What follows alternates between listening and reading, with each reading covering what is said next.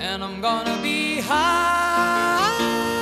My fellow citizens, America's comeback starts right now.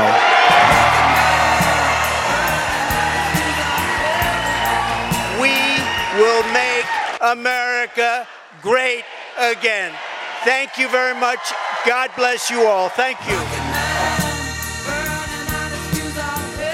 Rocket Man von Elton John spielte in Mar-a-Lago, dem Weißen Haus in Florida, wie es genannt wird. Äh, und äh, ich weiß nicht genau, ob das eine Anspielung war, dass er durchstarten will oder ob es äh, explodieren wird. Das wird sich noch auszeigen. Das war die Musik, die gespielt wurde, während Journalisten und Anhänger warteten auf die Ankündigung, die nun doch endlich, wenn man so will, gekommen ist. Nach Monaten ähm, der Spekulation, tritt er nochmal an, macht das nochmal, hat Donald Trump seinen Hut in den Ring geworfen. Und damit herzlich willkommen zu einer neuen Folge nach den Midterm Elections von Amerika. Wir müssen reden. Auch von mir herzlich willkommen. Amerika. Wir müssen reden. Der NDR-Info-Podcast mit Ingo Zamperoni und Schiffer Bourguignon. Ja, wir haben eine Menge auf dem Teller heute in der Tat und äh, natürlich werden wir diese Ankündigung von Donald Trump, was es bedeutet, die Implikationen etc. etc. alles eruieren. Aber das Ganze findet ja statt vor dem Hintergrund der Midterm Elections 2022 und da müssen wir einfach nochmal drauf gucken. Äh, diese erste Folge ja jetzt nach dem Wahlgang äh, vergangene Woche, am vergangenen Dienstag. Ja, und man kann sagen, Jiff, äh, wenn man dich so sieht äh, vor den Wahlen und jetzt danach, ähm, pleasantly surprised, ja, würde ich sagen. Kann ne? man sagen. Ja, erleichtert äh, ist auch ein Wort, äh, die man benutzen wird. Also mindestens äh, ich, ähm, ne, so, wie du weißt, weil du hast es auch bekommen, wir haben ein E-Mail von meinem Vater ein paar Tage vor der Midterms bekommen und er hat gesagt, äh, endlich ist diese Blödsinn bald vorbei. Diese Idiotie ja. der Demokraten, ja, wird vorbei die sein. Idiots raus vom Haus. Ähm, und äh, ich muss sagen, es war vielleicht ein bisschen also kindlich, aber ich habe eine E-Mail äh, zurückgeschickt ein paar Tage später und habe gesagt, wo war die rote Welle?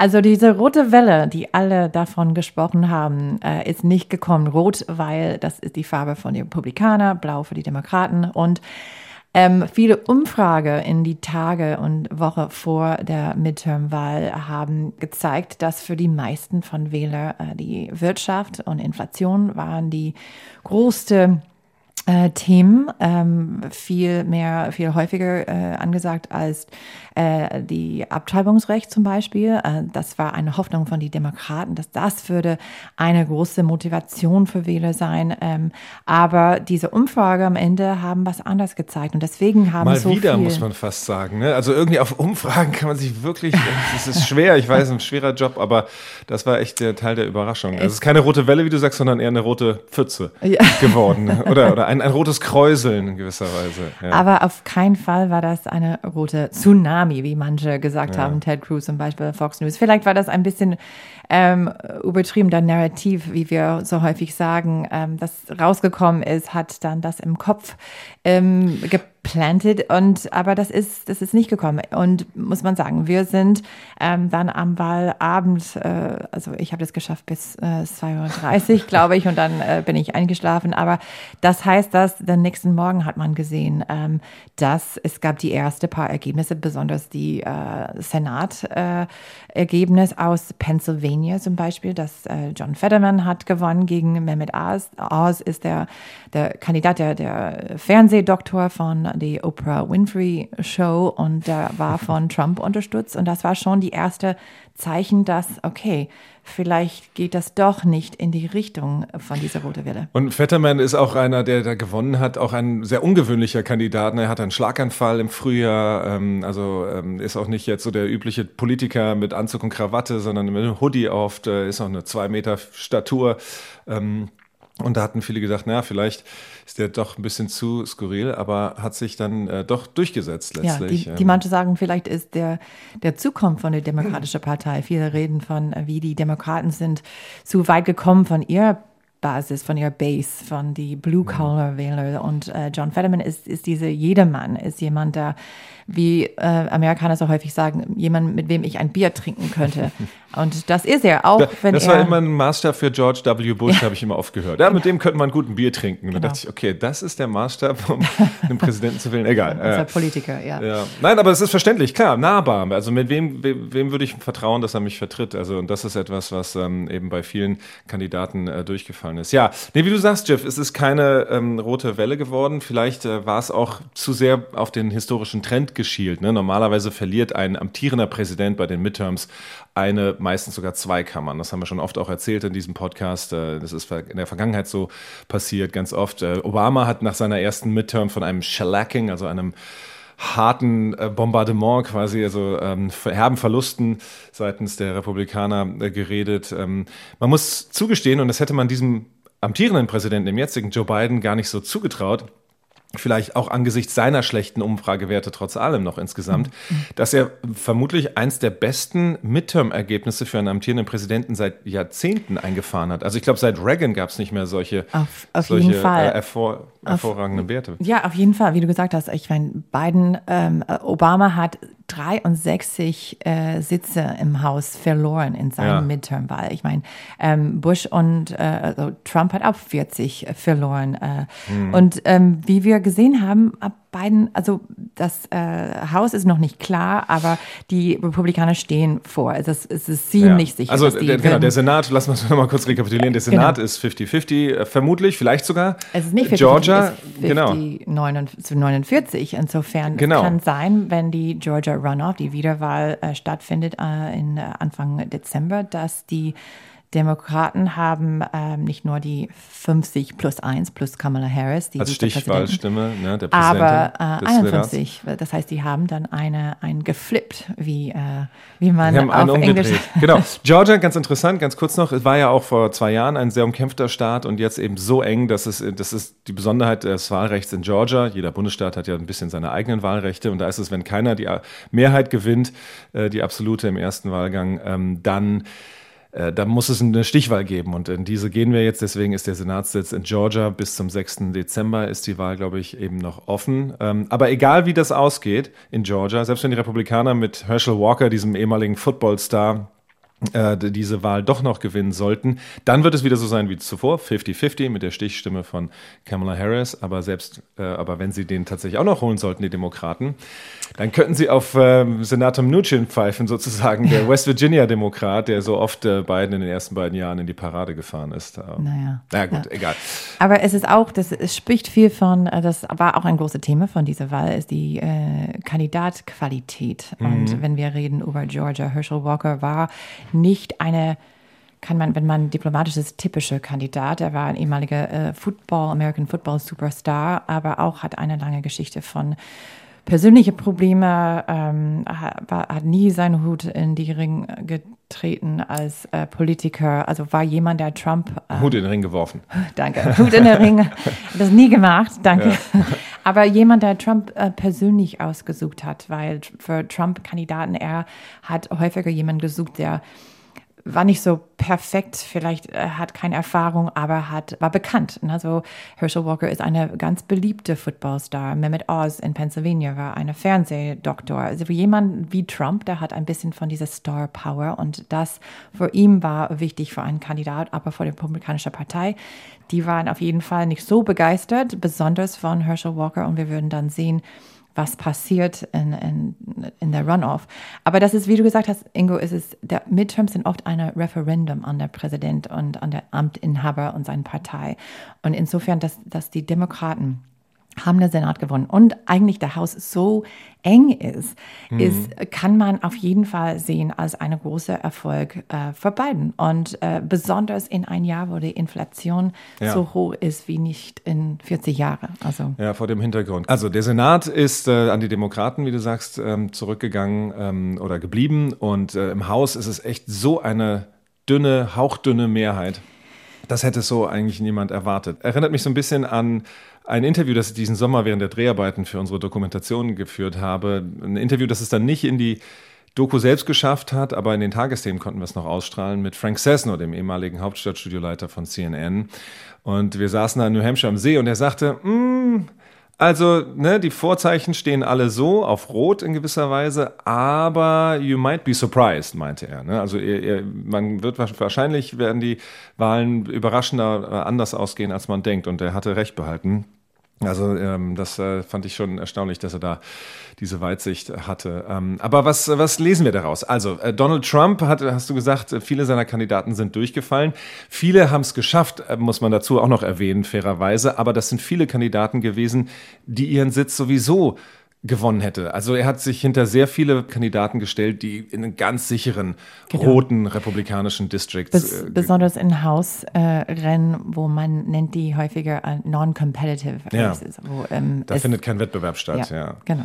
Also kann man sagen, ja, er sagt, hey, ich habe ganz viele endorsed und unterstützt und, und äh, die haben doch gewonnen. Das ist doch ein Zeichen. Ähm, aber bei denen, wo es knapp war, bei den Wechselwählerbezirken sozusagen, bei den äh, Swing, States. Swing States, genau, mhm. bei den Lila, ne, die weder blau noch rot sind, bei den sogenannten Purple Districts, da kann man tatsächlich sehen, ich habe eine Statistik von der New York Times gesehen, wo gezeigt wurde, wo die Kandidaten, die Trump unterstützt hat, dann im Durchschnitt äh, gelandet sind und die aller, allermeisten bei diesen knappen Rennen, ne, wo es wo es wirklich äh, nicht klar war vorher, ähm, sind da durchgefallen. Also die konnten sich in den Primaries in der eigenen Partei gut durchsetzen, weil Trump da auch noch nach wie vor sehr beliebt ist bei den Republikanern und deswegen auch diesen Push hatte für, für viele Kandidaten. Aber dann in der landesweiten sozusagen mhm. in der Wahl, wo dann eben die Demokraten mit ins Spiel kommen, sind sie dann in relativ sicheren eigentlich Districten. Deswegen ist der Unmut bei den Republikanern gerade auch so riesig. Das ist ein Riesenchaos gerade nach dem Motto, wie konnte das passieren? Ja, wie konnte die, unsere rote Welle ausbleiben? Alles sprach dafür die Vorzeichen standen da. Ähm, und gerade in vielen Districts, wo es eigentlich ein Shoe-in, wie man sagt, also eigentlich hätte das ein leichter Sieg für die Republikaner sein müssen, haben die Demokraten sich dann doch durchgesetzt. Aber, Was mhm. heißt das? Was lesen wir daraus? Das ist, das ist ein Trend, das wir gesehen haben. Und jetzt ist eine Strategie von den Demokraten geworden, dass ähm, diese in einen Vorwahlkampf kommen äh, mehrere Leute zu wählen für die Extremkandidat, für den Trump mhm.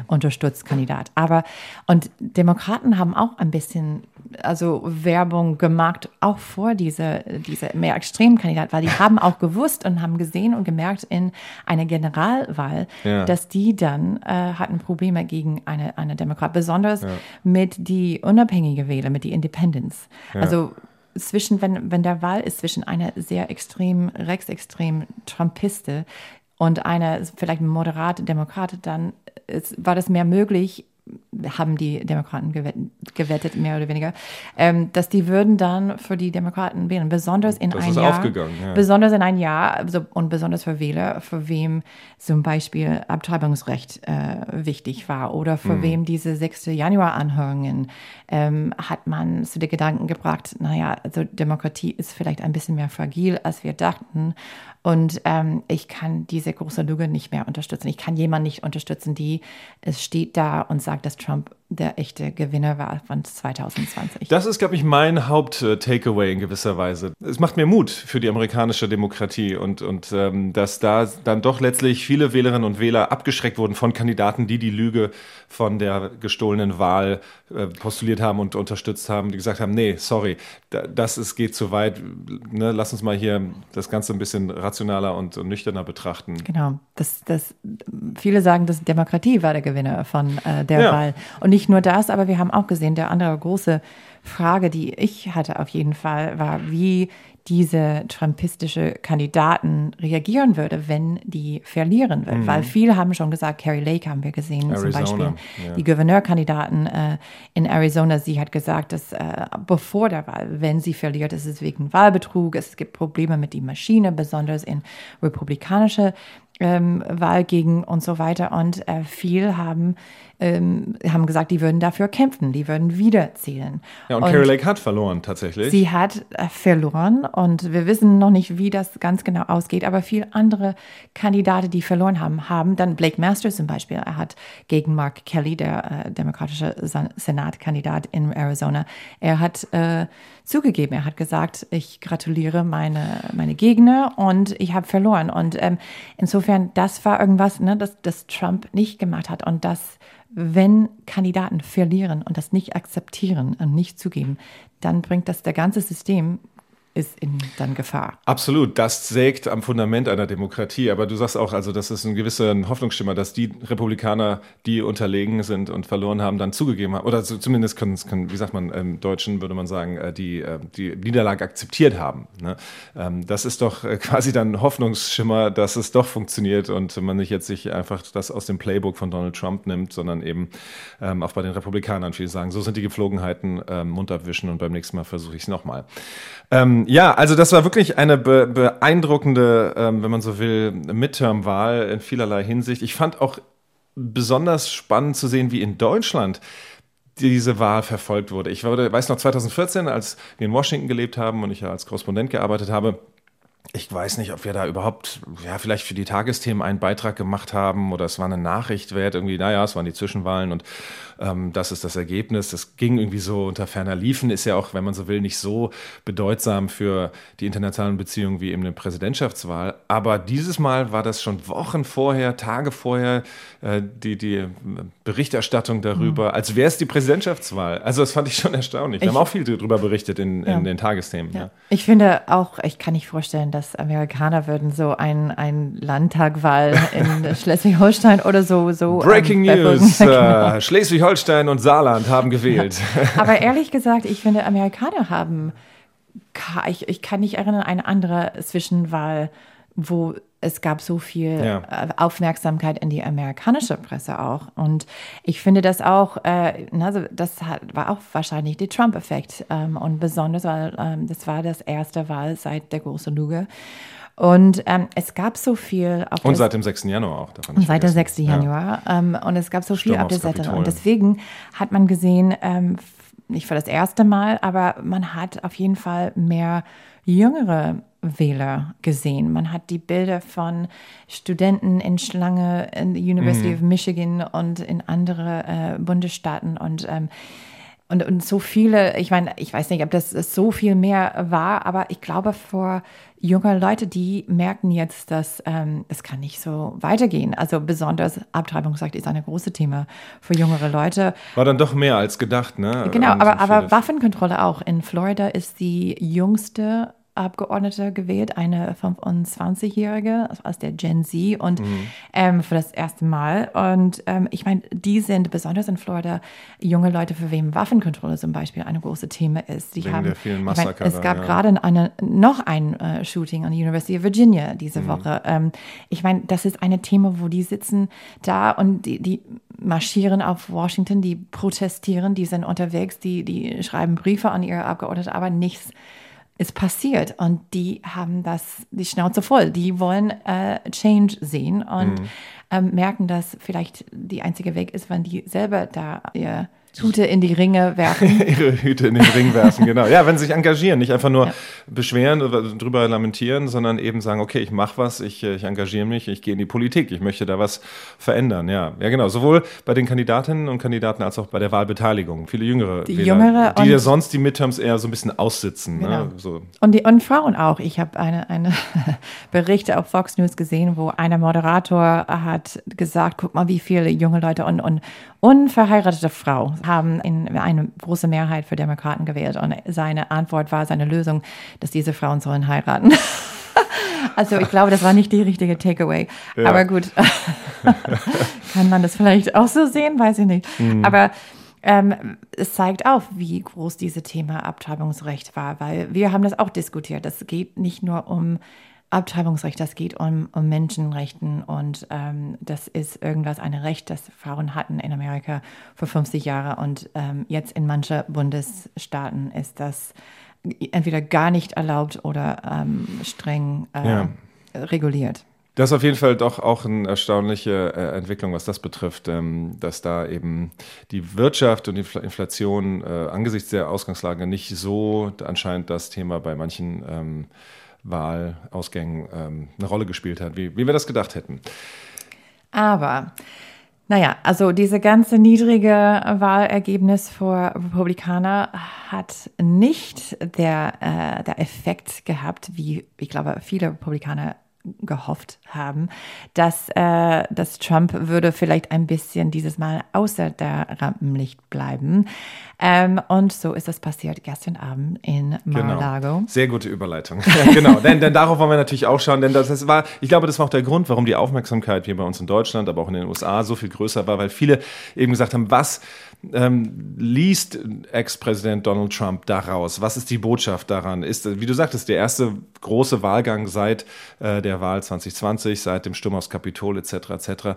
Ähm, welche Message wird daraus genommen? Ist, ist das quasi das Sprungbrett, das er nimmt, um dann jetzt nochmal Anlauf zu nehmen für, eine dritten, für einen dritten Anlauf sozusagen? Das, das war seine Hoffnung. Ne? Das genau. war seine Hoffnung. Und deswegen hat er so viele Kandidaten unterstützt. Mhm. Und nicht nur, wie wir wissen, Gouverneur oder, oder Senat äh, äh, aber auch ähm, Stelle wie die Bundesstaat äh, Secretary of State. Was ist, mhm. Das ist eine Stelle, wobei diese Person kann die Ergebnisse von einer Wahl zertifizieren. Und normalerweise mischt besonders ein ehemaliger Präsident nicht so rein mit einer Unterstützung in, mhm. in diese Auf Ebene, diesem auf Level, diese ja, auf diesem Aber ähm, das ja. hat er gemacht. Also er wollte ne, vielleicht seine Macht benutzen. Ähm, alle sagen auch, dass er ist der Königmacher von der Republikanischen Partei. Man weiß, äh, was passiert ist in der Vergangenheit mit äh, Never Trumpers oder, oder Kandidaten, die gegen Trump ähm, rauskommen und, ähm, und die haben in einer größeren Zahl verloren in die letzte Zeit. Und deswegen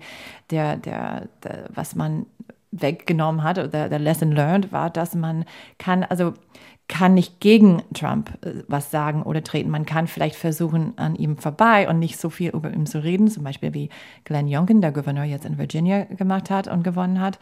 Aber nichts gegen ihn sagen. Und, ähm, und er hat gedacht, dass, dass diese, diese Macht, diese Königmacher, äh, Macht, das er hat, würde dann auch ähm, gut spielen in diese Zwischenwahlkampf. Ja. Aber und stattdessen ist jetzt die Republikanische Partei ziemlich ins Chaos gestürzt. Mhm. Innerparteilich wird da, glaube ich, ganz schön jetzt, werden da auch viele Messer gezückt, die bislang vielleicht noch äh, in der, im Gewand geblieben sind, äh, weil man jetzt sagt, okay, wir sehen mit Trump, in der nationalen Wahl, in der landesweiten Wahl, also nicht jetzt nur in den parteiinternen Vorkämpfen, fährt man nicht so gut, wie wir gehofft hatten oder wie wir mhm. gedacht hatten. Mhm. Ähm, äh, das muss Konsequenzen haben. Und da ist, glaube ich, jetzt viel, viel offener.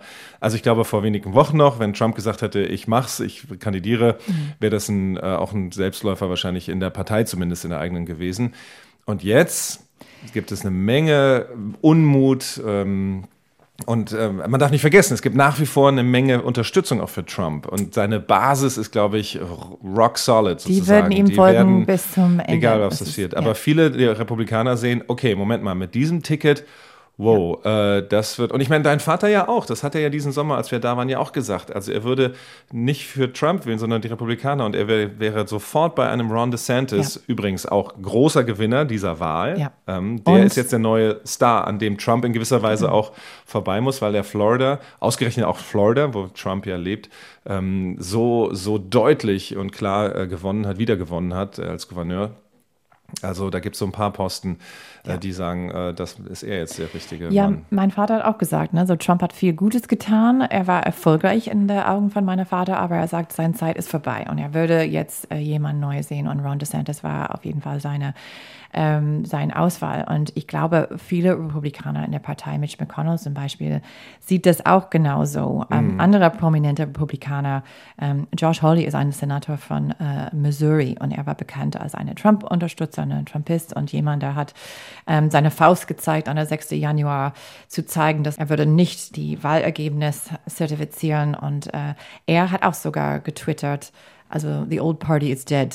Ähm, ja. Ne, so die Republikanische ja, Partei, wie es ist, ist vorbei, ist tot. Ganz schönes Beben da ja. und, und das, äh, diese ganze, äh, also eine seismische Verschiebung in gewisser Weise. Ähm, auch für uns, weil man dachte immer, ja, die Republikaner, das ist jetzt die Trump-Partei. Ist sie auch. Trump hat sie ja sehr ausgerichtet und, und, und ähm, auch neue Wählergruppen erschlossen für die Republikaner. Insofern dachte man, das ist die Richtung. Aber das ist jetzt vor diesem Hintergrund dieser Wahl, dieser Zwischenwahlen, dieser Midterms eben nicht mehr so ausgemacht. Ähm, es gibt jetzt eine Reihe von Kandidaten, die sich vielleicht doch aus dem Windschatten von Trump jetzt trauen. Also äh, Ron DeSantis, den, wie gesagt, dein Papa gerne wählen würde und seine Frau Sue. Ähm, äh, weil der auch jünger ist, 44 ist er gerade mal erst, dann könnte man sagen, gut, der kann noch eine Runde aussetzen, der ist in vier Jahren oder in sechs Jahren dann bei Ja, der Wahl aber 20, jetzt ist er 28. heiß, ne? Auch Genau, du, er hat das Momentum, Erfolg. wie es so Ja. schön Ja. heißt. Genau, ja. Genau, strike while the iron is hot. Genau, ähm, aber auch Mike Pence, Trumps ehemaliger Vizepräsident, ähm, glaube ich, äh, macht sich in gewisser Weise Hoffnung, ähm, diese Welle der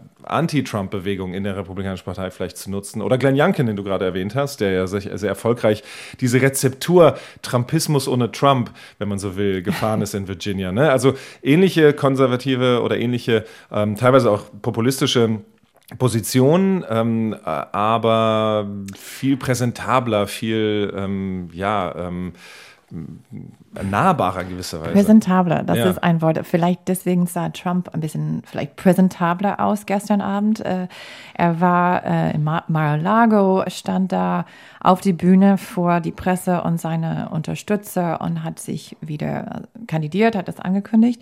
Genau, das war der Punkt, auf den du hin wolltest. Du Genau, hast vollkommen recht. wir kommen jetzt in also, eine Volkreis Donald Trump, zurück. he's back. He did it again. Sozusagen. Aber genau, man muss sagen, ähm, er hat also nicht so richtig normalerweise auch auf der Campaign Trail in der Zwischenwahlkampfzeit hat er von der großen Lüge, ähm, der Wahl war von mir geklaut. Das hat, das hat er ein bisschen toned down. Er hat das äh, weggelassen dieses Ja. Mal, vielleicht wegen der Ergebnis von der Zwischenwahl. Er hat gemerkt, okay, vielleicht ist es nicht der beste Botschaft. Ähm, Hat ähm, mehr über Make America Great Again, again, Make America Great and Glorious Again. Es gibt jetzt nicht nur Mager, aber du hast irgendwas gefunden. Make, Naja, seine Rede, er kam eben äh, da in, auf ausgesuchten Publikum, eben in Mar-a-Lago, in diesem barocken Ballsaal oder wie auch immer das saß. Und dann hat, äh, das Lustige ist, oder was heißt lustig ist das falsche Wort, aber das Interessante finde ich dabei ist, er versucht, wenn man so will, 2016 zu wiederholen. We will make America safe again.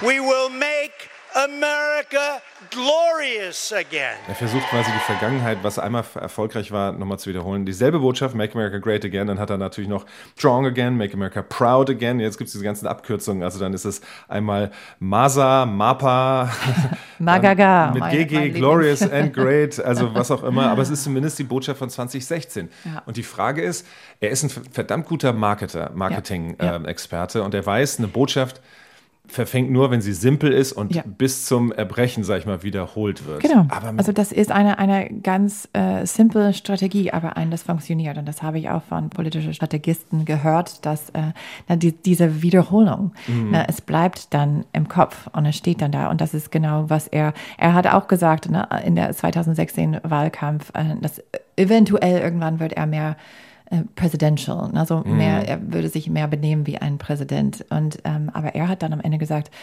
wie wir sagen auf Englisch, äh, why change a winning team? Also warum soll ich meine Strategie ändern, wenn es scheint zu funktionieren? Es hat geklappt. In seinen Augen hat es 2020 ja auch geklappt. Ähm, wir wissen alle, das hat es nicht. Aber ähm, äh, er sieht es so. Er sagte ja auch im Vorfeld der Midterms, äh, also wenn die Republikaner verlieren, dann sollte ich nicht dafür verantwortlich gemacht werden. Aber wenn sie gewinnen, dann lag es alles an mir.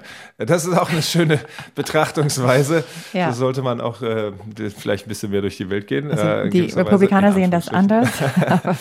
Ja, nee, aber ähm, das ist die Frage, ob das funktioniert. Er hat jetzt erstaunlich früh, wenn man so will, seinen Hut in den Ring geworfen. Normalerweise Mhm. passiert sowas im kommenden Jahr. Also im Jahr vor der Wahl 24 wäre das jetzt im Frühjahr, Sommer 23 passiert. Jetzt schon, ich glaube auch um ja, einen Deckel drauf zu machen, um gleich erstmal sagen, so Leute, hier habe ich jetzt einen Flock eingerammt, an dem müsst ihr erstmal vorbei. Ähm, will ein bisschen von dieser Rampen nicht wegnehmen, vielleicht von DeSantis. Alle Ja. reden jetzt von DeSantis, DeSantis. Und er hat schon auch auf seine Social Media Kanal gepostet, so, ja, lass uns nicht vergessen, dass ich habe ein Million mehr äh, Stimmung als DeSantis gekriegt äh, in, Ja. in der letzten Wahl. Er kann, er kann das nicht. Er will nicht gesehen sein als Loser und will auch das ein bisschen runter, runterbringen. Mein Pence haben alle vergessen, er hat ein neues Buch, das gerade auch gestern rausgekommen ist, aber niemand redet darüber, Ja. weil Trump wie immer saugt die ganze Luft raus aus dem Zimmer raus, sagt man das auf Deutsch? Nee, aber ich glaube, man versteht, was gemeint ist. Also er zieht die Aufmerksamkeit auf sich, ja. Auf ja. jeden Fall. Und das macht, hat er wieder gestern Abend gemacht. Äh, man kann auch nicht vergessen, dass er hat verschiedene Legalprobleme. Ähm, Ganz wichtiger Punkt. Viele sagen ja, er tritt nur deswegen an, damit er ein bisschen aus dem Kreuzfeuer der Justiz kommt, ne? wegen, wegen äh, 6. Januar, aber auch so wegen seines Unternehmens, Trump, also da laufen eine Menge Sachen, noch wegen der die Unterlagen, der Dokumente, Dokumente genau. in Mar-a-Lago, die geheimen äh, Dokumente, die er mitgenommen hatte, das FBI war dahinter. Ja, ja, das ist sicherlich eine Motivation Ja. ähm, für ihn. Aber vor diesem ganzen Hintergrund würde ich sagen, okay, eigentlich ist es eine alte Botschaft, er ist auch der Ältere, viele Leute haben auch die Faxen dicke, auch bei den Republikanern, gerade nach diesem Ergebnis. Würdest du sagen, ja, das ist eigentlich eine, eine verlorene Kandidatur, das kann gar nichts werden? Oder würdest du sagen, naja, also wir haben den schon so oft tot gesagt und viele haben ihn auch 2016 äh, belächelt und alles und so, das wird doch nix und am Ende Ich bin ein gebranntes Kind und Mhm. ich ähm, also erinnere der Schock von 2016 immer noch. Insofern, ich glaube auch, dass ähm, Trump, wie er sagt, selber ist, ist Teflon. Also nix, nix bleibt. Also er kann immer wieder verlieren, aber ich glaube, wenn er der Kandidat sein will, dann hat er ziemlich gute Chancen. Wir werden sehen mit DeSantis, ähm, wie das weitergeht. Ich weiß es. Ich glaube, die ganze, die meisten von der Republikanischen Partei ist hinter DeSantis und würde das gerne sehen. Aber ähm, Trump ist jetzt offiziell ein Kandidat und das ist, es wird schwer für einen anderen Kandidat an ihm vorbeizukommen. absolut. Und, äh, und deswegen sage ich, dass er große Chancen hat. Und dann, was, also die Frage ist dann, gegen, falls er der, der Nominierung kriegt, gegen wem wird er dann treten? Also viel haben gesagt. Antreten, So, ja. an, antreten. Er muss niemand treten, um, um Okay, zu gewinnen. könnte auch passieren. Ja. Ähm, aber also, lass uns nicht vergessen, Trump ist auch ähm, also vier Jahre älter als beim letzten Wahl oder, oder zwei von 2020, aber wird vier Jahre älter sein. Ich habe das Gefühl, gestern Abend war ein bisschen, es war ein bisschen niedrige Energie, ein bisschen ähm, Luft war raus. Äh, In zwei Jahren ist er noch zwei Jahre älter. Ähm, wie gesagt, die junge Generation will vielleicht auch jemand ein bisschen, eine junge, frische, nicht eine wieder so Déjà-vu von 2020 mit zwei älteren Männern auf die Bühne. Also Stichwort ältere, zwei ältere Männer. Der äl- andere ist, äh, ist Biden. Und Joe nach Biden. diesem Ergebnis von dieser Zwischenwahl, was alle sehen und kann man wirklich nur sehen als ein Erfolg für die Demokraten und für Biden. Ähm, also er hat immer gesagt, ja, ich würde auf jeden Fall ähm, wieder kandidieren, aber dieses Mal, äh, er hat, er- was kann er sonst sagen? Ich meine, Ja, er das muss muss es er, sagen. Ne? Genau, aber, er aber wird kommenden Sonntag 80. Also ähm, kommende Sonntag 80, genau, und vielleicht bei dieser Familienfest, seine Tochter heiratet auch ähm, ähm, kommende Wochenende, vielleicht wird er dann äh, zusammenkommen mit die Familie, gibt es auch Thanksgiving danach und diskutieren. Das hat er sogar äh, gesagt, dass er würde das dann diskutieren mit die Familie. Also man kann, also man kann es nicht vorstellen, dass er, ähm, also ich kann das irgendwie Ja. nicht. Und äh, die Frage ist dann, Das ist, glaube ich, das, was noch im Raum steht. Gegen wen wird es sein? Und viele Republikaner werden zumindest mehr als jetzt noch vor den Zwischenwahlen gucken. Electability, ne? also Ja. Wählbarkeit. Wenn wir, wenn es darum geht, nicht innerhalb der Partei sich durchzusetzen, wer ist unser Lieblingskandidat, die reine Lehre oder so. Wie gesagt, da hat Trump noch eine starke Basis und eine Menge Unterstützung auch. Aber, aber ich glaube, das ist vielmehr jetzt ein Aspekt. Und man hat es gesehen, wie es eben nach hinten losgegangen ist für die Republikaner. Und das werden sie, glaube ich, mehr noch in Betracht ziehen mit Blick auf, wen schicken wir ins Rennen für 2024. Wenn es natürlich wieder ums Haus geht, um ein Drittel des Senats, aber vor allem ums Weiße Haus, um ähm, den Präsidentschaftsposten. Ähm, das wird dann nochmal ein anderer äh, Schnack in gewisser Weise. Ja, vielen Dank für die Aufmerksamkeit für diese Folge und wir sagen bis zum nächsten Mal. Tschüss. Amerika. Wir müssen reden. Ein Podcast von NDR Info. Flugzeuge stoßen nicht nur CO2 aus, sondern verursachen auch Kondensstreifen. Fliegen mit gutem Gewissen. Geht das überhaupt? Hallo, ich bin Susanne Tappe und auf der Suche nach Lösungen für die Krise. In unserem Podcast Mission Klima besuchen wir diesmal eine Raffinerie im Hamburger Hafen. Denn dort steht eine Pilotanlage für synthetisches Kerosin. Also in Deutschland äh, brauchen wir ungefähr 10 Millionen Tonnen äh, Kerosin. Daran erkennt man schon, dass der, der Umfang, in dem wir auch Sustainable Aviation Fuels, also nachhaltige Flugtreibstoffe, benötigen, enorm ist. Und da ist es wichtig, mit der Herstellung dieser Treibstoffe hier in Deutschland zu beginnen. Klimafreundlicher Fliegen. Darum geht es in unserer neuen Podcast-Folge. Mission Klima. Lösungen für die Krise finden Sie in der ARD Audiothek, die Podcast-App der ARD.